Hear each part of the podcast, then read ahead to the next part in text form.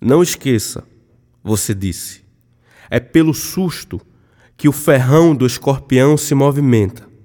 Agora deita, que eu trago morte lenta e o veneno que queima, para sussurrar ao teu peito o que é vida.